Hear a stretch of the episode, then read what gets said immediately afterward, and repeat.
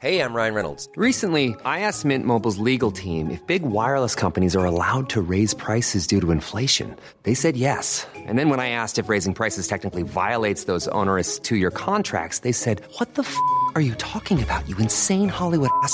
So to recap, we're cutting the price of Mint Unlimited from $30 a month to just $15 a month. Give it a try at mintmobile.com slash switch. $45 upfront for three months plus taxes and fees. Promo rate for new customers for limited time. Unlimited more than 40 gigabytes per month. Slows. Full terms at mintmobile.com. Heraldo Podcast, un lugar para tus oídos. No hay lugar como el hogar. México sigue repatriando miles de piezas arqueológicas históricas. Esto es Primera Plana de El Heraldo de México. En los últimos años, el gobierno de México se ha dedicado en cuerpo y alma a recuperar piezas arqueológicas históricas que estaban ilegalmente en otros países por los saqueos a los pueblos indígenas hace cientos de años y que terminaron en manos de coleccionistas que no sabían el valor que tenían. En este sentido, el Instituto Nacional de Antropología e Historia, la Secretaría de Relaciones Exteriores y la Guardia Nacional han recuperado casi 8.000 piezas gracias a devoluciones voluntarias y negociaciones con los gobiernos de otros países como Italia, Estados Unidos o España. Además, han podido detener la venta de piezas mexicanas en grandes casas de subastas y así evitar que caigan en manos del crimen organizado que buscan revenderlas para lavar dinero. Entre las piezas que han recuperado hay estatuillas, ollas, copas y figurillas que pertenecen a diversas culturas y épocas prehispánicas de México, como teotihuacanas, mixtecas, zapotecas e incluso mayas. Las autoridades mexicanas hicieron un llamado a coleccionistas, museos y casas de subasta de todo el mundo a regresar los bienes arqueológicos que tienen a nuestro país para sumarse a la protección, conservación y difusión de la identidad y memoria de los pueblos originarios de nuestro país. Gracias por escucharnos. Si te gusta Primera Plana y quieres seguir bien informado, síguenos en Spotify para no perderte de las noticias más importantes.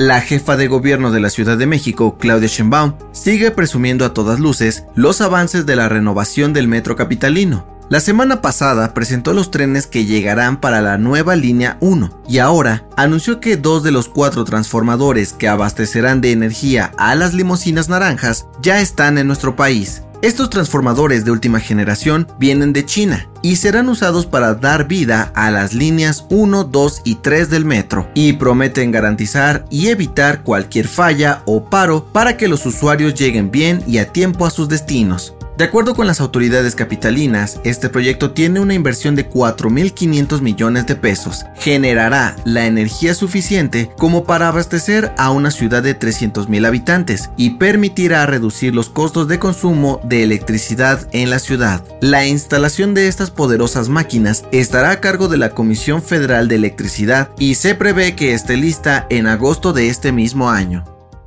En otras noticias, este fin de semana llegó a México el primer grupo de médicos cubanos que se integrarán al programa IMSS Bienestar, a petición de AMLO. En total, son 60 doctores que comenzarán a trabajar esta misma semana en Nayarit. En noticias internacionales, la Organización Mundial de la Salud declaró a la viruela del mono como una emergencia internacional debido a que ha afectado a más de 16.000 personas en 75 países. Los expertos anunciaron que planearán una estrategia para enfrentar la enfermedad. Y en los espectáculos, es oficial. Marvel anunció que el actor mexicano Tenoch Huerta dará vida a Namor, el submarinero, en la película Black Panther 2, la cual se estrenará en noviembre de este año. El dato que cambiará tu día.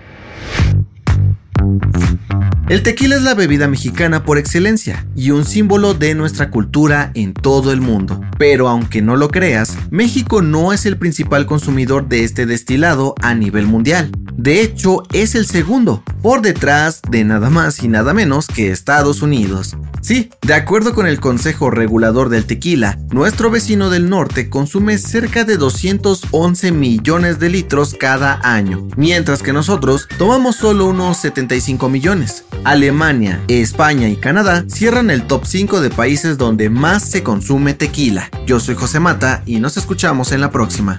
Esto fue Primera Plana, un podcast del Heraldo de México. Encuentra nuestra primera plana en el periódico impreso, página web y ahora en podcast. Síguenos en Instagram y TikTok como El Heraldo Podcast y en Facebook, Twitter y YouTube como El Heraldo de México. Hasta mañana.